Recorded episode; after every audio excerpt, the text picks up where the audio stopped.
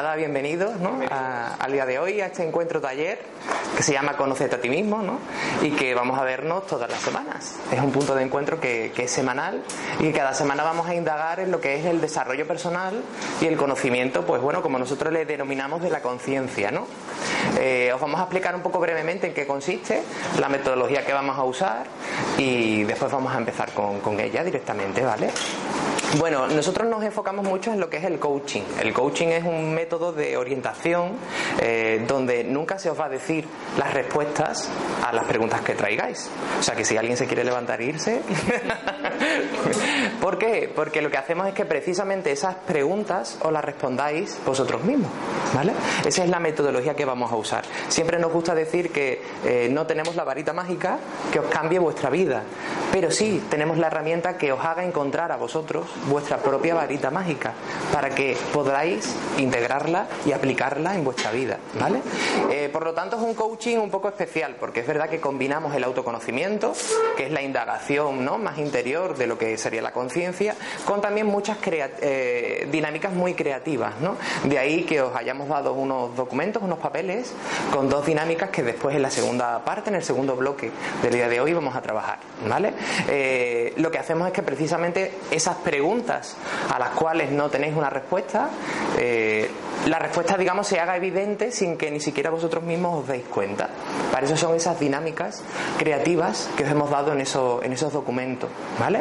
Que tenéis ahí. De hecho, bueno, es muy interesante ver con estas dinámicas, pues, que realmente cuando nos vamos focalizando en nosotros, el entorno, digamos, que, que vamos comprendiendo por qué hay ciertas reacciones en nuestro entorno.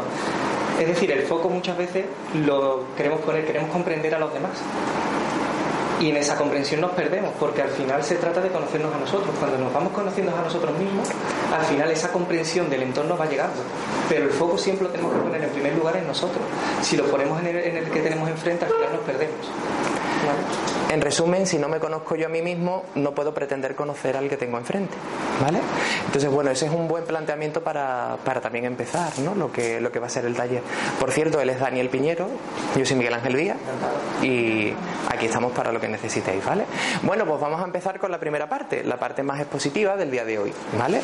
Y en este caso siempre nos gusta empezar eh, con lo que sería distinguir varios términos. Un término es espontaneidad. ¿Qué sería la espontaneidad? Si pensamos que es la espontaneidad, eh, siempre se nos puede venir a la cabeza a los niños, ¿no?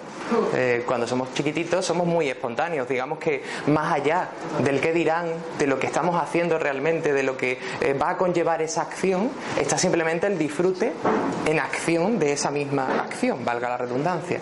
Es decir, que la espontaneidad es lo que de forma innata brota de nosotros y nos lleva a actuar.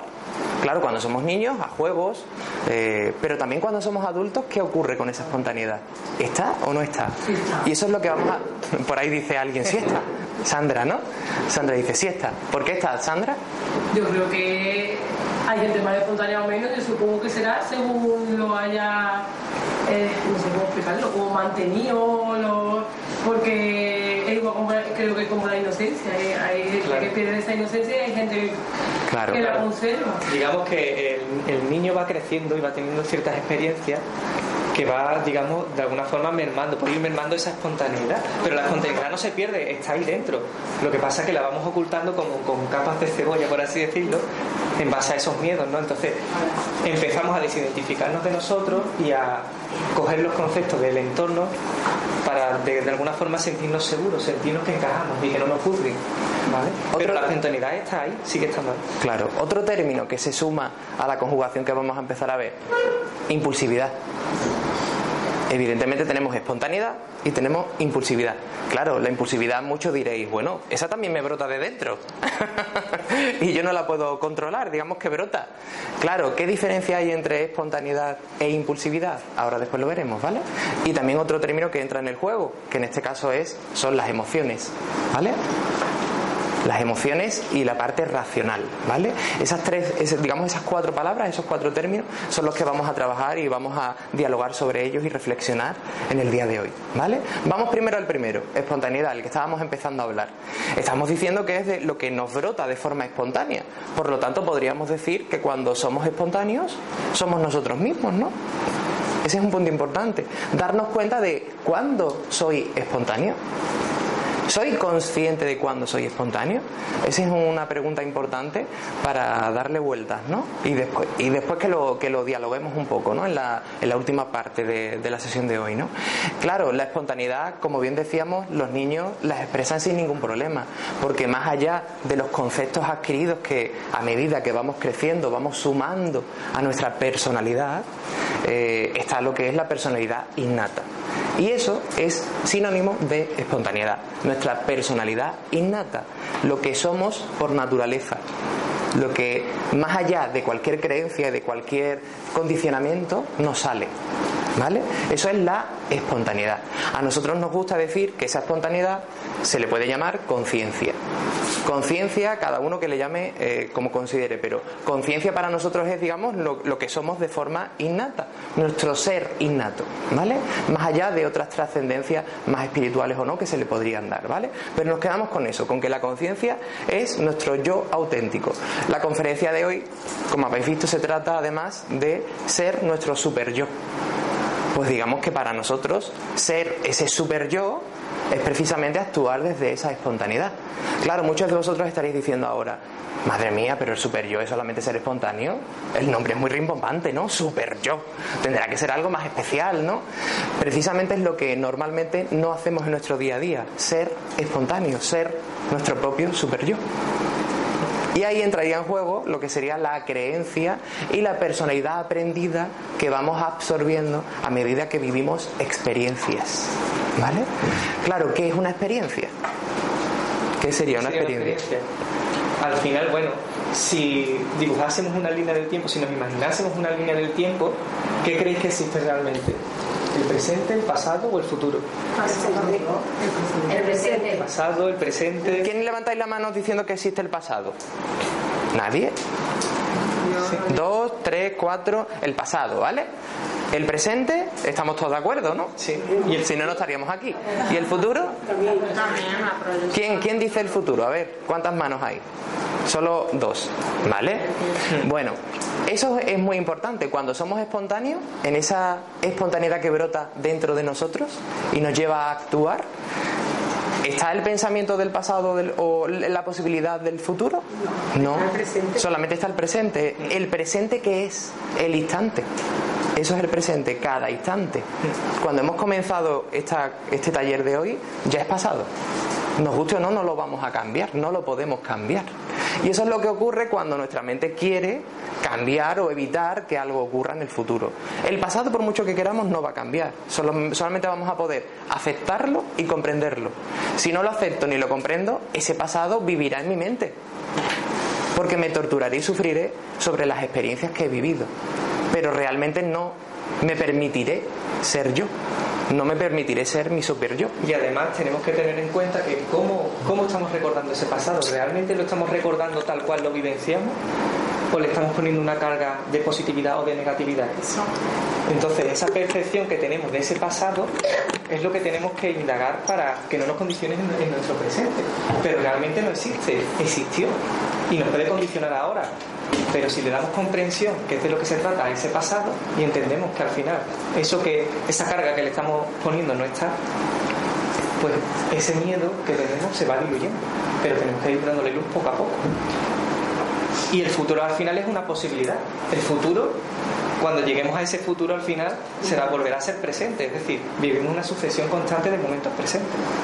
Exactamente. Entonces, bueno, en nuestra mano está que nos aferremos a un pasado que ya no existe, pero que nosotros nos empeñamos en retenerlos y en vivirlo día a día en nuestra imaginación, o eh, también actuar en consecuencia a lo que sería evitar que en un futuro nos vuelva a ocurrir algo similar a ese pasado. Fijaos aquí lo que estamos diciendo. Estaríamos viviendo condicionados completamente por lo que nos va a ocurrir, evitando que nos ocurra algo que ya nos pasó, o de forma similar. Claro, ¿ahí creéis que podemos ser espontáneos? Imaginaos que nos levantamos todas las mañanas pensando en quiero que me ocurra esto, pero voy a intentar evitar que me ocurra lo otro. Cuando nos acostemos, reflexionemos y diremos, vaya, me han ocurrido más partes de las que quería evitar que de las que quería vivir. Pero lo que no me di cuenta es que las estoy creando yo. el miedo, la inseguridad que yo le proyecto a evitar que eso ocurra, lo que crea precisamente es que eso ocurra. ¿Vale? Eso lo, lo, veremos de todas formas más adelante, ¿no? Ese, ese matiz de lo que es el miedo y lo que conlleva el miedo, ¿no? Y bueno, estábamos diciendo que, claro, la mente evidentemente nos condiciona en cuanto a que, según las experiencias que hemos vivido, eh, comparamos continuamente y queremos evitar que esa experiencia vuelva a ocurrir. Ahí, en la mente, se dan dos tipos de, digamos, dos tipos de interpretaciones. La interpretación más racional, porque nuestra mente en verdad es un disco duro, es un ordenador, un disco duro, ¿vale? Que almacena y reproduce todas las experiencias. Pero importante, no las reproduce tal cual han sido, sino que las reproduce según yo las he percibido cualquiera de los que estamos aquí podemos estar percibiendo esta misma realidad que existe ahora mismo de forma totalmente distinta. Y cuando las recordemos, cada uno la va a recordar de un modo totalmente distinto. Por lo tanto, las realidades son según la percepción con la cual cada uno las reciba. Y si esa percepción estará sesgada por nuestro estado de ánimo, según como estemos ahora mismo. Si nuestra mente está muy, eh, digamos, eh, dialogada, o sea, muy saturada, ¿no? Moviendo muchísimos pensamientos, probablemente vais a pillar palabras sueltas e inmediatamente vais a agarraros a muchos pensamientos que os va a hacer iros de lo que estamos hablando aquí. Vais a empezar ya a crear hipótesis que os va a llevar a ni siquiera comprender lo que se está hablando, ¿vale? Sin embargo, si estáis tranquilos, lo hablaremos después, poco a poco, ¿vale? es la exposición inicial. Hemos dicho que respuestas inmediatas no, ¿eh? No, muy bien, podéis decir lo que queráis. Después lo, lo, vamos a hablar, ¿vale? Sobre ese tema. Pero claro, nuestra mente, como decíamos, reproduce según cada uno lo percibe. Nuestra mente, mm, ¿qué ocurre? Que a veces le puede gustar una realidad y otras no. Y cuando no le gusta esa realidad, ¿qué hace? Pues que digamos que si fuera una película, unos fotogramas de una película, pues a veces recortamos escenas que no nos gustan. O eh, digamos introducimos otras nuevas. Digamos que tenemos una película, tenemos El Señor de los Anillos, en forma de película. Pero de repente hay fotogramas muy crueles que preferimos ponerle escenas de Doraemon. Pues nada, le metemos escenas de Doraemon. ¿Vale? Eso es lo que hace realmente nuestra mente, eh, dulcificarnos para no sufrir lo que es una experiencia que no nos ha gustado. E incluso a veces podemos hacer lo contrario para, para A veces nos imaginamos una escena mucho más cruel a lo mejor de lo que ha sido, dependiendo también de nuestro estado de ánimo. Sí, podemos justificarla para no sufrir, pero muchas veces en ese sufrimiento le metemos más carga de la que tiene a lo mejor una situación concreta. Entonces, tenemos que darnos cuenta que ni para un lado ni para el otro. ¿Cómo es la realidad que estoy percibiendo? Pues eso solo lo podré percibir en una totalidad mucho mayor si estoy en un estado de tranquilidad. Pero si estoy nervioso o tengo miedo, ahí ya lo que estoy percibiendo será distorsionado. Hemos hablado en detalle de la espontaneidad. En detalle hemos profundizado ¿no? sobre lo que es la espontaneidad. Hemos hablado de lo que la mente como almacenamiento, digamos, procesa, ¿vale? Pero ahora vamos a ver a otras cualidades que tiene la mente. En este caso, tiene la parte del intelecto y de las emociones, ¿vale? El intelecto es todo aquello que la mente razona e integra comprendiendo lo que es un significado determinado. Digamos que es lo que decíamos antes, nuestra personalidad aprendida. A medida que vamos experimentando y viviendo cosas, vamos comprendiendo y sabiendo qué significado tiene, para qué vale, qué es, etcétera. Todo eso va creando lo que es un concepto, un concepto que nuestra mente se apropia. Si a veces nos gusta mucho un concepto determinado, puede ser que me lo apropie. Es como ponernos una ropa me encanta a lo mejor eh, la camisa que lleva el señor que está allí, porque es que soy muchas mujeres, no, no voy a decir el vestido. el señor que está allí, me gusta su camisa, pues a lo mejor el próximo día ese concepto de, diseño de, de, moda me lo apropio. Pues digamos que me estoy poniendo una camisa. Claro, la clave no es ponerte o no una camisa, la clave es pensar, yo me he puesto una camisa, pero esta camisa soy yo. ¿O es solamente algo que me he puesto porque me ha gustado? Aquí estaríamos viendo lo que es la imitación o lo que simplemente es, la, eh, digamos, la, el asimilar algo y, coger lo que nos gusta, pero sin desidentificarnos de nosotros mismos, ¿no? Si nos apropiamos de esa camisa como si fuera nuestro yo auténtico, ¿qué estoy haciendo con la espontaneidad que hemos hablado antes? La estoy dejando aparte. Voy a apropiarme, en este caso no de la camisa del Señor, sino también de su forma de ser, de hablar, etcétera, etcétera, de comportarse porque me ha gustado mucho, porque me ha embelesado. Claro, detrás de eso hay algo, hay algo que hoy no, tocamos en profundidad, lo tocaremos más adelante en otro taller, ¿vale? En otros talleres. Pero evidentemente cuando eso nos ocurre es porque estamos totalmente desidentificados de nosotros. Si no sé quién soy, quiero ser lo bueno que veo de todos los demás, sin darme cuenta de que la suma de lo que veo no tiene nada que ver conmigo. ¿Vale? Y esto es muy importante, ¿quién soy? Esa pregunta es muy importante que nos la preguntemos, ¿quién soy? ¿Vale? Irlo pensando porque después haremos una ronda de, de respuestas, a ver quién soy. ¿Vale? Muy bien, y hemos hablado del intelecto. Ahora tocan las emociones. Uy. Ah, digo, no nos hemos quedado sin luz, ¿no? De las emociones. Las emociones están dentro de lo que es la mente. Y es curioso porque el corazón es como si fuera nuestro segundo cerebro. Aunque suene raro. Es el único órgano que emite más neuronas que el propio cerebro. ¿Qué quiere decir eso? Que si el corazón quiere, las emociones pueden inhibir el raciocinio de la mente. Es decir, que quien manda son los sentimientos cuando están muy desbordados, o bien hacia, hacia eh, lo bueno o hacia lo malo. ¿Vale? Cuando estoy eufórico, en cualquiera de los dos polos, quien controla la situación van a ser mis emociones, no mi intelecto ni evidentemente mi espontaneidad. ¿Vale? Entonces, bueno, ahí vamos a profundizar un poco en las emociones, ¿no? Porque si estamos diciendo que las emociones nos pueden anular a nuestro auténtico yo, estamos diciendo que muchas veces eso que creemos que es eh, por lo que nos tenemos que dejar guiar en la vida, nos llevaría a qué? ¿A qué crees que nos llevaría? Las emociones no dejan de ser, están dentro de la mente, no dejan de ser también un patrón de eh, imitación. De hecho, en muchas culturas eh, hay muchísimas sociedades donde eh, hay distintas emociones para una misma acción, un mismo hecho, una misma situación. Eso significa que las emociones, aunque muchas de ellas nos brotan de forma espontánea, muchísimas otras son totalmente aprendidas. Por ejemplo, un funeral. Un funeral, aquí en Occidente estamos muy acostumbrados a llorarlo y a sufrirlo, incluso diría más, a censurar lo que es la muerte. ¿Nos habéis parado a pensar el por qué nunca se le explica a los niños qué es la muerte? Dejamos que se enteren por, por otros compañeros o lo vean en la tele. De hecho, mejor dicho, queremos que lo vean en la tele porque es más cómodo también, ¿no? que lo vean y, que la tele los eduque, ¿no?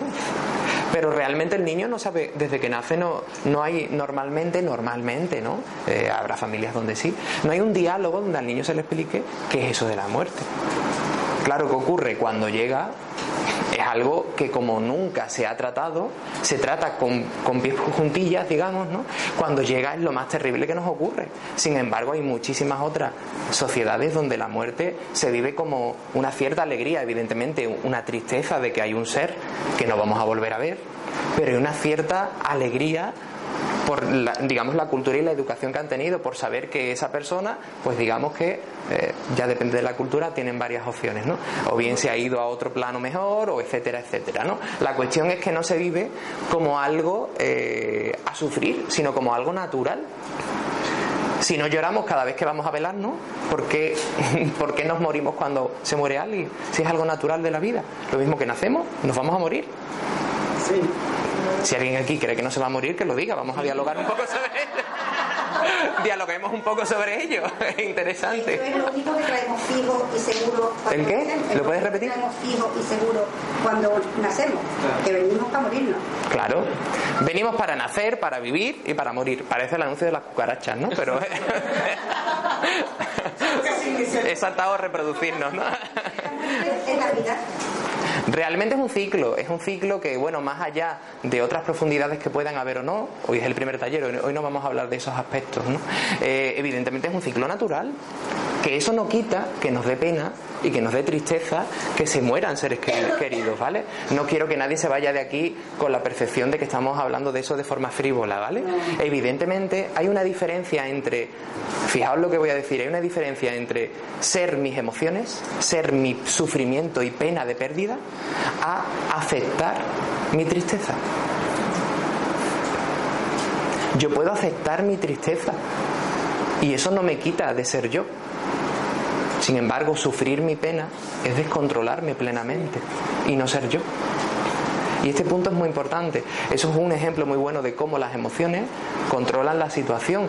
Pero ojo, las controlan porque nosotros hemos dejado que así sea. ¿Vale? Preferimos no ser los responsables de la acción en esa situación para que las emociones broten, ¿vale?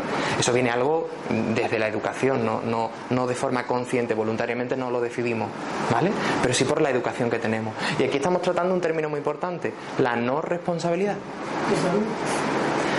porque lo que más miedo nos da es ser responsable de nuestras vidas. Y ese es un punto muy, muy importante. Realmente ahí está el kit de la cuestión.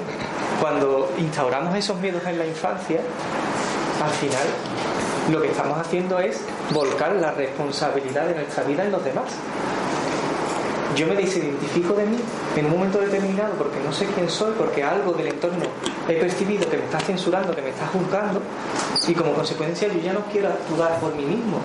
Yo quiero que sean los demás los que me digan lo que tengo que hacer, lo que es correcto y lo que es incorrecto. ¿Os acordáis de la camisa que hemos dicho antes?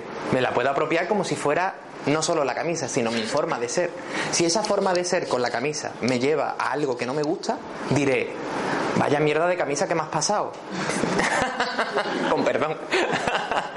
Porque encima le echaré la culpa a quien he visto ese modelo de camisa. Oye, yo he sido libre de apropiármelo, ¿no? Tendré que asumir mi parte de responsabilidad sobre, sobre mi acción y, mi y las consecuencias que me lleva, ¿no? Entonces, bueno, eso es un término también muy importante a reflexionar, la responsabilidad. ¿Somos responsables de nuestra vida? ¿Estamos asumiendo nuestra vida y estamos actuando en consecuencia? ¿O estamos intentando coger roles que vemos que pueden ser la fórmula mágica de la felicidad?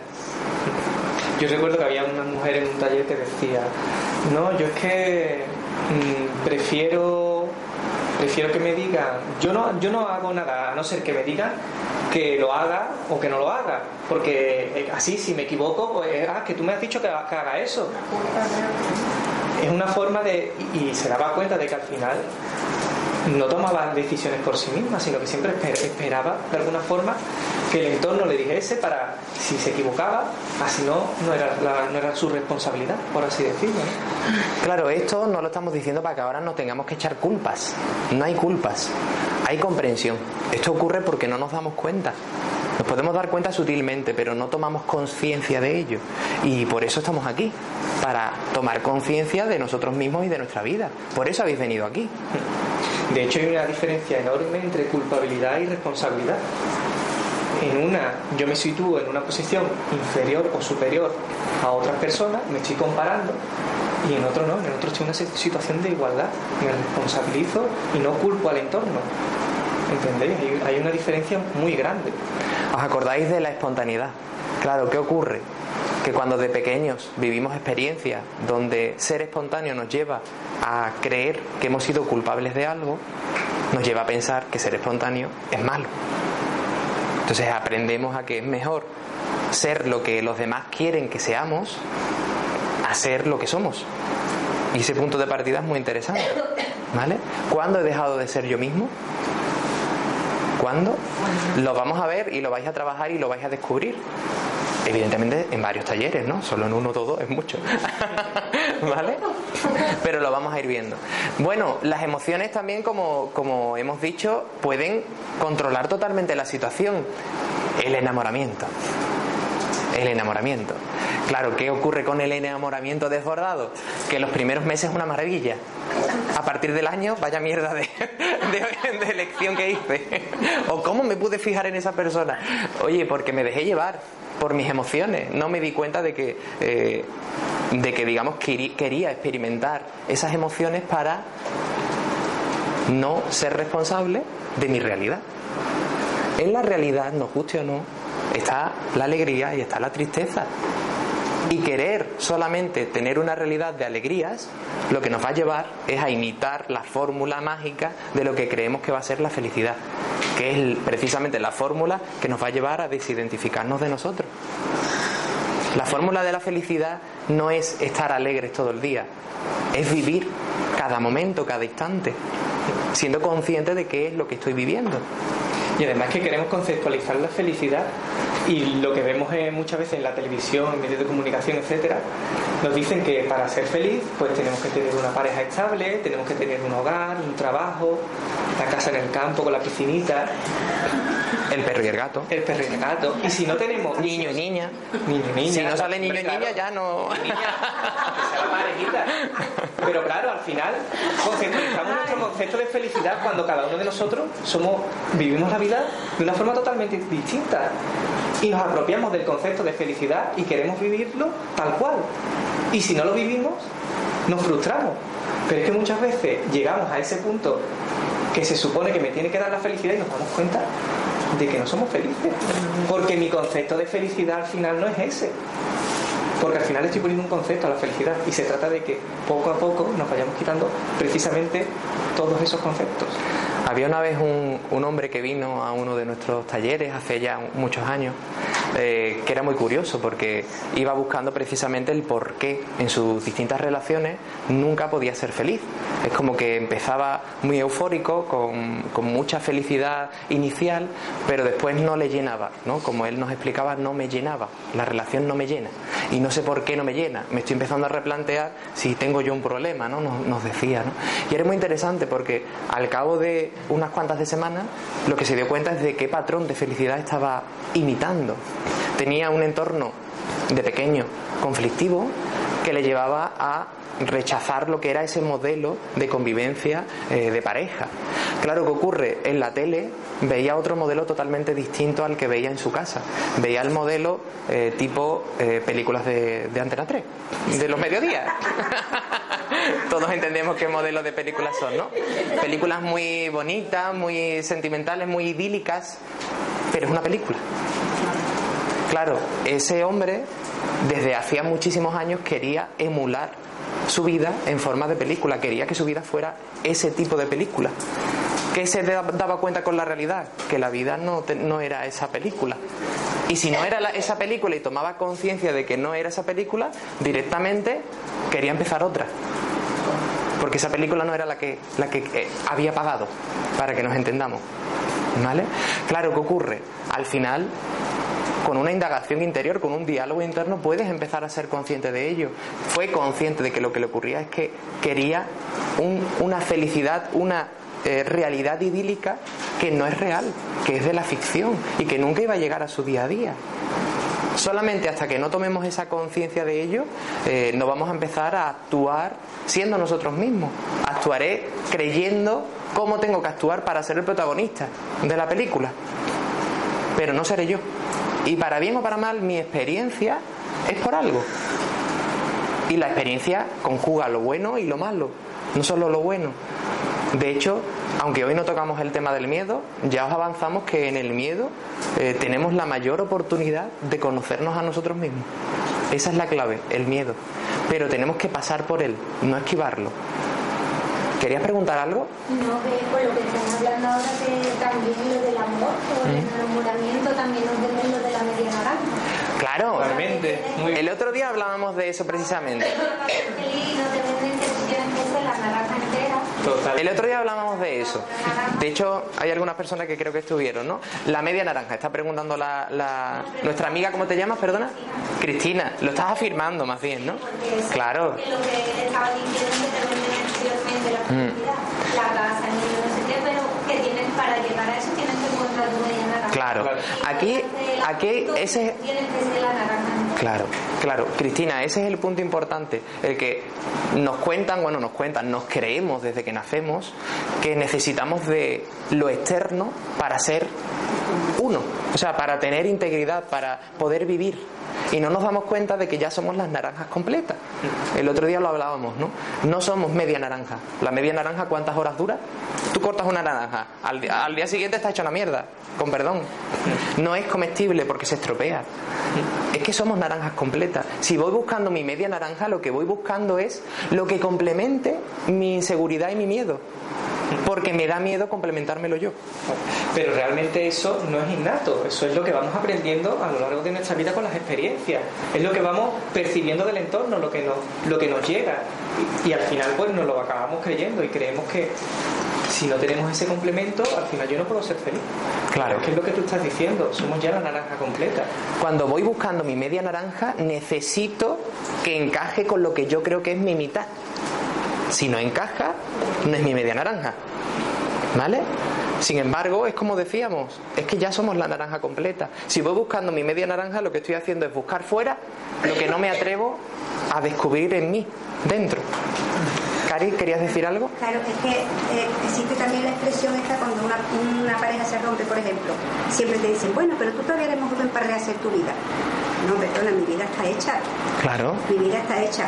Es un complemento de mi vida que yo he dejado atrás, por las circunstancias que sean, pero mm, mi vida yo no la tengo que rehacer porque mi vida no está rota. Claro. Lo que se me ha roto es una circunstancia de mi vida. ¿Quién, ¿Quién determina cuándo es el momento o no de compartir mi realidad, mi vida con alguien? Eso si acaso es educacional. Desde que nacemos nos dicen, si pasan los 40 y no tienes pareja, eres solterón. Claro, como ahora ya va cambiando, ya son los 50. o los 60 casi, ¿no? Como va cambiando y nuestro hijo a lo mejor lo tenemos en casa y tiene 40. pues claro, vamos cambiándolo. Pero como bien dice Cari, todo eso es una creencia externa, es un concepto externo. Y al igual que es un concepto externo pensar que tenemos que compartir nuestra vida con una persona. ¿Por qué? ¿Por qué? Para compartirla. ¿Quién determina eso? Oye, vive tu vida, que cada uno viva su vida. La vida de uno no tiene por, por, qué ser igual, ni siquiera similar a la de otro. Que cada uno viva su vida. Por algo estamos viviendo esa vida. Y cada uno tendrá que extraer la, la, el aprendizaje y el qué está viviendo en su vida. Pero también porque nos hacen que la soledad está. Claro. Siempre más, más sacándote, no, si estás solo, si estás solo. Precisamente al estar solo, ¿qué ocurre? Eh, Está diciendo que nos hacen ver desde pequeños que la soledad está mal vista, es algo malo. Claro, ¿por qué? Si yo estoy solo y no sé quién soy, ¿con quién estoy? Con nadie. Y entonces, Porque ¿qué- no sé quién soy, estoy, estoy solo, no hay, no hay nada. No hay nada porque yo no me considero nada. ¿Y quién es el responsable entonces? Además, ¿quién se responsabiliza de mí? Si estoy solo. No puede ser, ¿no? En ese sentido es cuando choca la realidad. Y por eso buscamos ese complemento. Importante, cuando hablamos de todos estos términos no estamos diciendo que la culpa sea de fuera. Porque lo normal es decir, esto es la sociedad. Que vaya mm, mm, de la sociedad. Nosotros formamos parte de ella. Y nosotros tenemos niños, tenemos sobrinos, tenemos amigos e integramos lo que es la sociedad. Por un momento dejemos de buscar culpables. Si buscamos un culpable, al final lo que estoy haciendo es seguir echando balones fuera, seguir no asumiendo mi realidad y queriendo que alguien se responsabilice por mí de mi, con perdón, mierda de vida. Mierda entre comillas, si es que lo considero. ¿Vale? Pero todo eso es una creencia que yo mismo me estoy montando. Me la estoy montando en base a lo que es mi concepto de felicidad y de lo que debe ser mi vida. ¿Vale? Claro, ¿qué ocurre?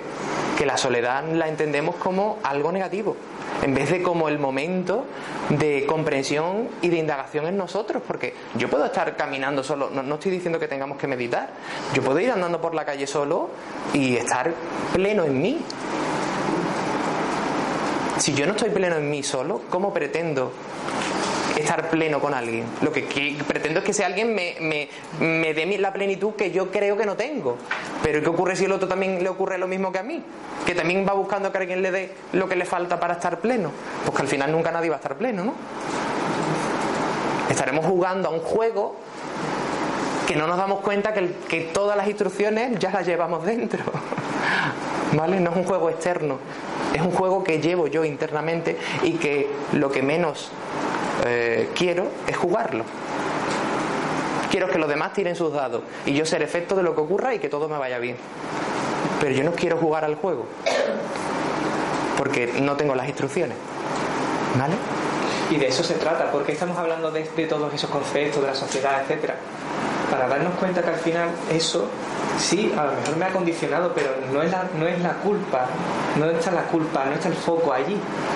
Yo lo puedo ver, pero no para al final volver a echar la responsabilidad fuera, sino para darme cuenta de lo que me estaba condicionando y, y ver que eso no es real, que eso es un concepto que yo he adquirido, que lo puedo cambiar, que no es una imposición, que no tengo por qué integrarlo en mi vida, que puedo a partir de ahora decidir hacer lo que realmente quiero hacer. Además es muy curioso porque todo lo que me hace reaccionar, enfrentarme, cabrearme, enfadarme de los demás es algo que tengo en mí. Y tomar, empezar a tomar conciencia de eso me va a ayudar a saber quién soy. ¿Vale? Y eso es muy importante. No rechazo, no censuro lo que no me gusta.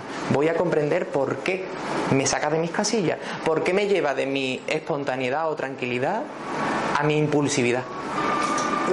¿Vale? Y ese es el, término que habíamos hablado antes, ser la impulsividad. La impulsividad es directamente ni siquiera sopesar algo, es actuar de forma automática porque digamos que he introducido un patrón de acción-reacción. O sea, hay unos estímulos concretos externos que me provocan directamente a actuar sin pensarlo ni siquiera.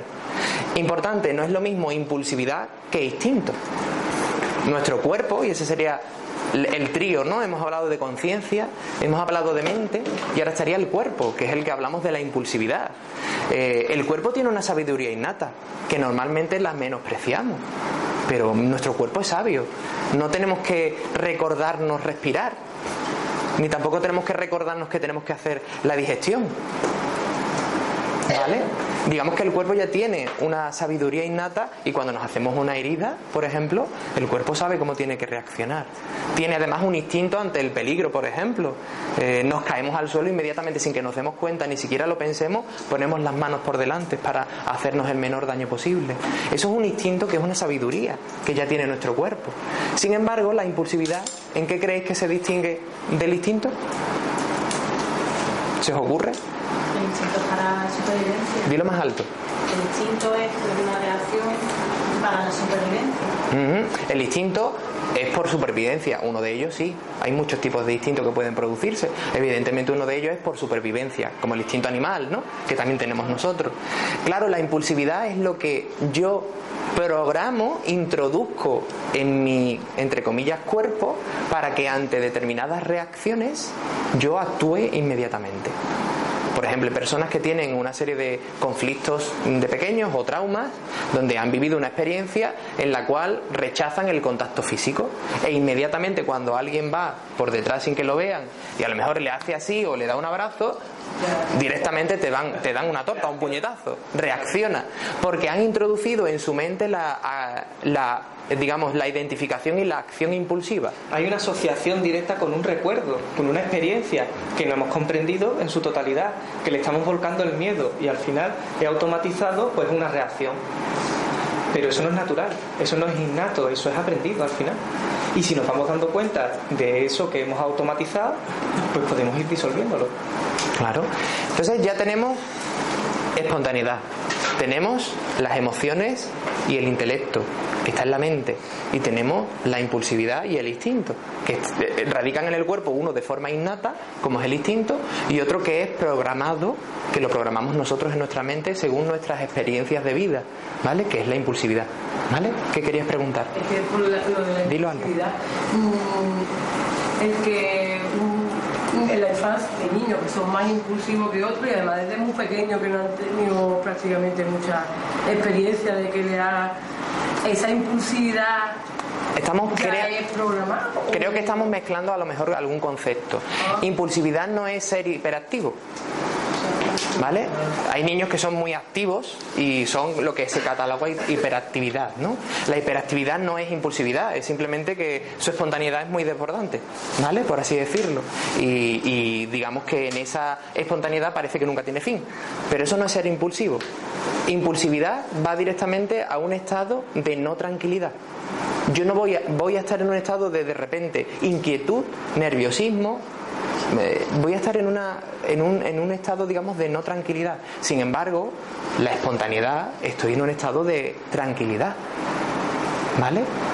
Es una diferencia importante. ¿Vale?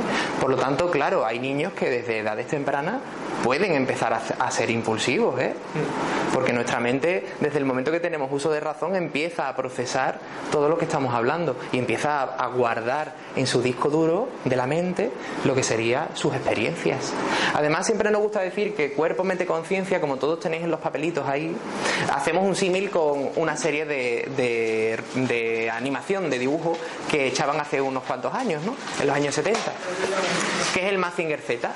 Entonces, en este caso, el cuerpo es el robot, la mente es el planeador, que es una maquinita que se acoplaba en la cabeza del robot para pilotar el cuerpo, lo que es el robot, y después estaría el piloto, que sería la conciencia, ¿vale? Después, más tarde, trabajaremos esta dinámica, pero la estamos explicando para que de forma gráfica, en vuestra mente, sepáis que el cuerpo es, digamos, nuestro vehículo para vivir la vida, con el cual interactuamos con el entorno y gracias a los sentidos podemos percibir e y, digamos, dar también y comunicar, ¿vale? Después tenemos nuestra mente, que contiene ese disco duro, ese procesador de información con la razón y además con las emociones. Y después está nuestro piloto, nuestra conciencia, que es nuestro super yo, nuestro yo auténtico, ¿vale? Nuestra espontaneidad, la que a veces hemos perdido. Perdido, no, sino que la tenemos ahí, pero no sabemos que está ahí. ¿Vale? Creemos que la hemos perdido, pero está ahí. ¿Vale? Importante, para ser espontáneos hay que anular la mente. ¿Por qué no? Qué rápido todos. No, me ha sorprendido. ¿Por qué no, Sandra? Porque yo creo que la espontaneidad sea algo contrario a la mente y al cuerpo. Aquí hablamos de personalidad innata, hablamos de personalidad innata y personalidad aprendida. Cuando aprendemos de la vida, no hay que menospreciar tampoco ese aprendizaje que vamos experimentando, aunque a veces ese aprendizaje sea, entre comillas, negativo. Por tanto, si lo integramos a nuestro super yo, pues una experiencia de lo que sería la vida humana. La vida humana nos permite experimentar muchísimas cosas que de otro modo pues no podríamos experimentar. ¿Vale? Si no estamos aquí no lo podemos experimentar. Por lo tanto, una vida humana si no pienso, o sea, si pienso que no la puedo vivir sin el cuerpo, evidentemente, ¿cómo a veces puedo pensar que la puedo vivir sin lo que se denomina el ego, que es nuestra personalidad aprendida? Eso sería la conjugación de intelecto y emoción, nuestro ego, nuestra personalidad aprendida. Es nuestro compañero de viaje, no el enemigo a derribar, es el compañero a reconciliar. ¿Vale? Si ese compañero quiero eliminarlo, voy a estar toda mi vida en una guerra interna, en una lucha interna. ¿Vale? Si me doy cuenta de que ese compañero lo único que quiere es comprensión, como el niño pequeño que decíamos que no le explicamos lo que es la muerte, pues puedo, si lo sé, puedo darle comprensión. ¿Vale? Y experimentaré una percepción de vida totalmente distinta a la que estaría percibiendo con ese conflicto interno. ¿Vale? ¿Vale? Muy bien. Vamos a hacer un resumen que os lo voy a poner en la pizarra, ¿vale?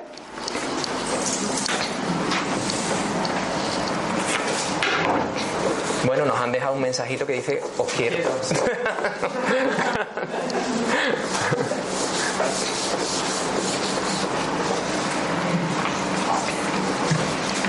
Cuerpo, mente, conciencia. El cuerpo tiene el instinto la mente tiene intelecto y emoción, emociones, y forman lo que sería el ego, nuestra personalidad aprendida. ¿Vale? Y la conciencia es nuestra espontaneidad.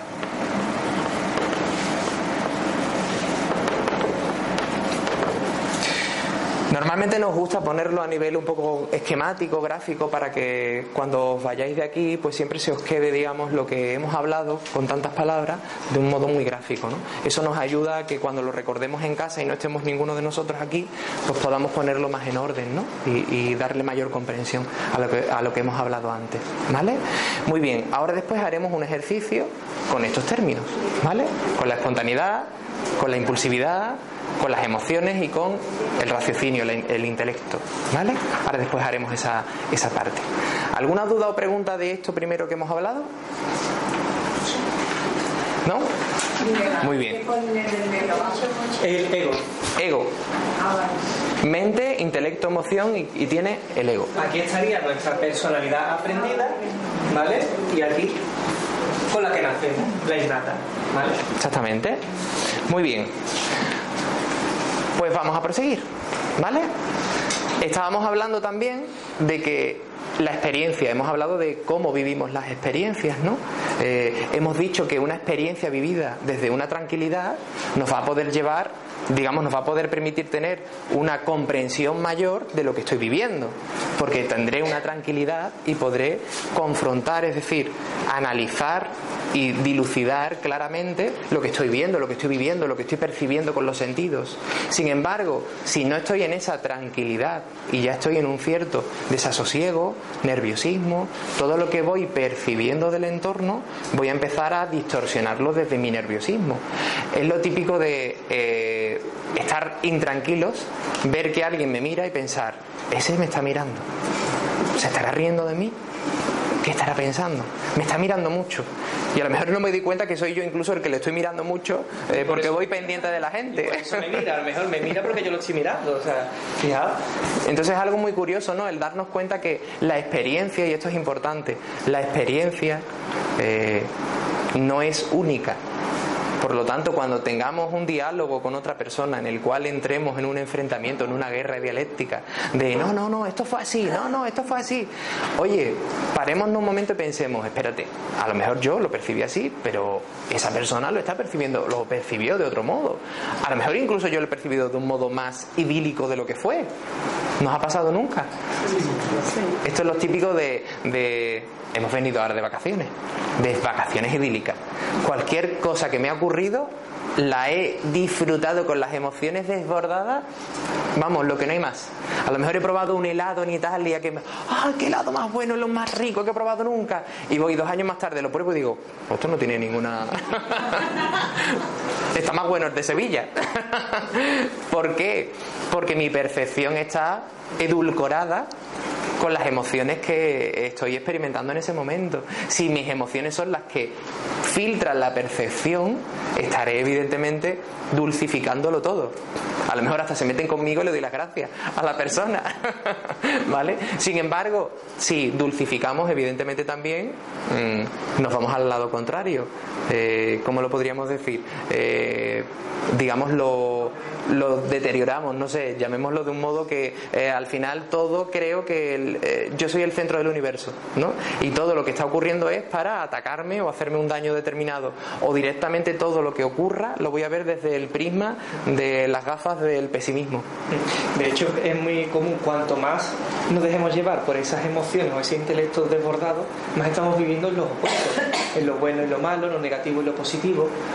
Y entonces sufrimos mucho lo negativo y queremos mucho lo positivo. Y entonces al final, ¿qué estamos haciendo? En lugar de estar en el momento presente, estamos, ¿qué estamos haciendo? Pum, saltando de pasado a futuro, pasado a futuro. Además importante por la mañana, porque estamos hablando mucho de la parte, digamos, más negativa, entre comillas, ¿no? Pero también está la positiva. Yo me levanto por la mañana, no me gusta la realidad que vivo ¿Y qué me digo a mí mismo? Venga, voy a ser positivo. Voy a verlo todo de forma positiva. Me pongo las gafas de la positividad. Me la pongo. Me la pongo y ya todo lo veo positivo. ¿Vale? Y voy a interpretar el papel de ser el artista, o sea, el actor positivista el que lo va a ver todo de forma idílica, ideal. Y salgo de mi casa por la mañana y entro con una sonrisa pletórica de lo positivo y lo bonito que es todo. Pero en el momento que me quito las gafas en mi casa, digo, vaya mierda de vida que tengo. claro, ahí eso ocurre muchísimo. Nos autoengañamos muchísimo, tanto desde esa postura como desde la otra. Directamente creo que toda mi vida eh, es un, digamos, un, es negativa, es algo a echarlo por la basura, ¿no? es algo que no tiene valor. Y vivo la vida con un pesimismo continuo, continuo, continuo, sin darme cuenta de que al final yo mismo me regocijo cada vez más también en ese positivismo. Tanto uno como otro al final me llevan a lo mismo. No tomar conciencia de quién soy yo. Creerme que tengo que actuar para acomodarme en un entorno y ser feliz. O creerme que mejor tiro ya la toalla porque no hay nada que hacer. ¿Vale? Pero al fin y al cabo los dos me llevan a lo mismo, a desidentificarme de mí. Dentro de la mente, importante porque hemos hablado del término conciencia. Hemos dicho que la conciencia es nuestro yo auténtico, nuestro super yo. ¿Vale? Digamos que vivir la vida con conciencia sería integrar el piloto, el planeador, en el robot, pilotando el piloto. ¿Vale? Eso sería ser espontáneo, ¿vale? Eso sería integrar nuestro super yo en esta vida, ¿vale? Actuando desde nuestra conciencia, viviendo también, experimentando las emociones y siguiendo, aprendiendo también de la vida, seguir disfrutando y, viviendo de la vida y aprendiendo y, ¿por qué no?, sufriendo, ¿vale? Y por último también, evidentemente, con nuestro cuerpo, en armonía con nuestro cuerpo, más allá del concepto que tengamos de lo que es un cuerpo ideal o un cuerpo no ideal. Es mi cuerpo, es mi robot. Si mi robot no lo cuido, se, oxidará. pero cuidado, que si lo cuido en exceso, no, no querré ni sacarlo para que no se deteriore. Por lo tanto, no viviré la vida. ¿Vale? Y ese punto también es muy importante. ¿Vale? Bueno, en la mente aparte de esa capacidad de razonar, de las emociones, de almacenar todas las experiencias, eh, nuestra mente nos ayuda a darnos cuenta de cuándo somos conscientes de las cosas. ¿Vale? Si aquí ahora mismo estáis pendientes de lo que estoy diciendo, incluso lo podéis estar imaginando sutilmente en vuestra mente, estáis siendo conscientes de lo que aquí se está exponiendo. Sin embargo, si estáis pensando en qué vais a hacer de cenar, no estaréis siendo conscientes de lo que aquí estamos hablando. ¿Vale? Por lo tanto, ser conscientes con ese NS, conscientes de algo es darse cuenta, comprender ese algo. Eso es ser conscientes, que no tiene nada que ver con la conciencia. La conciencia es sinónimo de espontaneidad y es nuestro yo auténtico y ser conscientes de algo es darse cuenta de ese algo para después poder razonarlo, indagarlo, etcétera. Para no llevarnos a confusión, es verdad que hay otros profesionales, otras personas que el término conciencia lo utilizan para el término conciencia porque son, digamos, pues pueden significar lo mismo. Pero si miramos el diccionario de la RAE puede significar lo mismo, pero bueno, nosotros le damos con otra acepción distinta que tiene, ¿vale? Claro, ahí lo que queremos es que os quedéis con, digamos, la eh, el significado que nosotros le, le, estamos dando a ser conscientes. Ser conscientes es simplemente darme cuenta. Y actuar desde la conciencia es actuar desde lo que yo soy de forma espontánea. ¿vale? Por lo tanto, si yo actúo desde la conciencia, siendo yo mismo, mi personalidad innata, voy a ser consciente también de la vida. Evidentemente, no habrá inconsciencia, ¿vale? Sin embargo, puedo no actuar desde mi conciencia y no ser consciente o incluso ser consciente actuando desde mi no conciencia. Pero eso lo hablaremos en la próxima eh, sesión, en la próxima semana. ¿Vale? Pero bueno, siempre nos gusta aclarar estos términos para eh, que no tengáis ahí ninguna duda. Al final, bueno, simplemente son términos que cada uno puede utilizar unos u otros, pero bueno, nos gusta aclararlos para que sepamos de qué es de lo que estamos hablando y no nos llevéis a confusión, ¿vale? Simplemente. Exactamente. Ahora, llegados a este punto, esta es la primera parte expositiva.